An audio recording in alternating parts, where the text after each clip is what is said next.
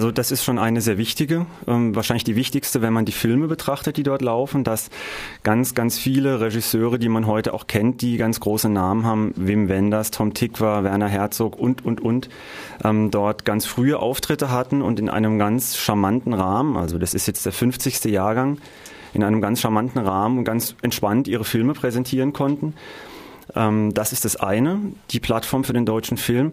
Aber, großes Aber, dieses Festival ähm, definiert sich auch sehr stark über seinen ihm sehr eigenen Charme.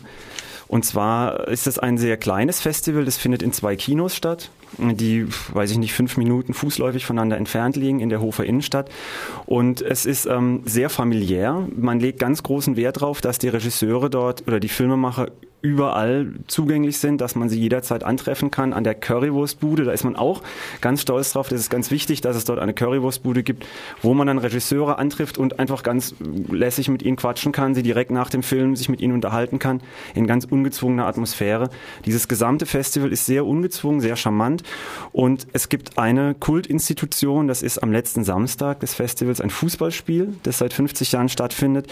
Und zwar spielen da die FC Hofer Filmtage ähm, gegen eine Mannschaft aus Fans, also Fans des Festivals und Mitarbeitern. Und dieser FC Hofer Filmtage besteht aus Filmschaffenden.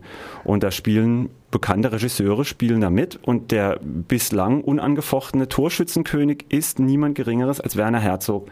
Der hat in, in der Historie dieses Fußballspiels ähm, die meisten Tore geschossen. Und welche Fans dürfen da mitspielen? Kann man sich da irgendwo bewerben? Wie wird die Mannschaft zusammengestellt? Ich glaube, das ist nicht ganz einfach. Ich glaube, das sind zum einen Mitarbeiter des Festivals mhm. und dann einfach auch Leute aus der Region oder, oder irgendwie im, im näheren Dunstkreis dieser Festivalatmosphäre und dieser Organisation, ähm, die das irgendwie dann unter sich austragen. Das war dem, das ist auch noch ein ganz wichtiger Punkt. Dieses Festival lebte ganz maßgeblich von dem Spirit des Gründers, Heinz mhm. Badewitz, der das vor 50 Jahren in der, tatsächlich in der Garage mit ein paar Kumpels ins Leben gerufen hat. Und ähm, jetzt kommt der 50. Jahrgang 2016 und er ist leider, das ist die traurige Nachricht, im März diesen Jahres verstorben, ziemlich überraschend. Mhm. Und jetzt findet dieses Festival, dieses Jubiläumsfestival ohne ihn statt. Man ist sich aber einig, dass es auf jeden Fall weitergeführt werden soll und muss, dass es in seinem Sinne gewesen wäre und versucht jetzt mit anderen filmkundigen Leuten das in seinem Sinne fortzuführen.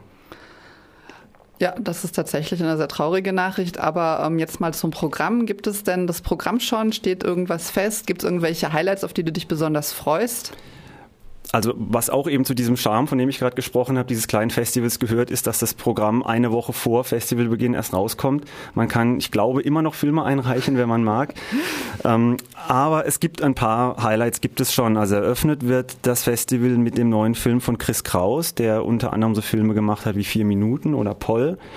Ähm, der heißt Die Blumen von gestern, das ist Premiere. Dominik Graf stellt einen neuen Film vor. Feo Aladak kommt mit ihrem neuen Film. Dann, da freue ich mich sehr drauf, Axel Ranisch, den wir gut kennen, weil wir auch oft drüber hier in der Filmsendung gesprochen haben, mit jetzt zuletzt Alki Alki sehr großen Erfolg hatte, aber so der deutschen Mumblecore-Szene zugerechnet wird, der ganz tolle Filme macht, wie zum Beispiel Dicke Mädchen.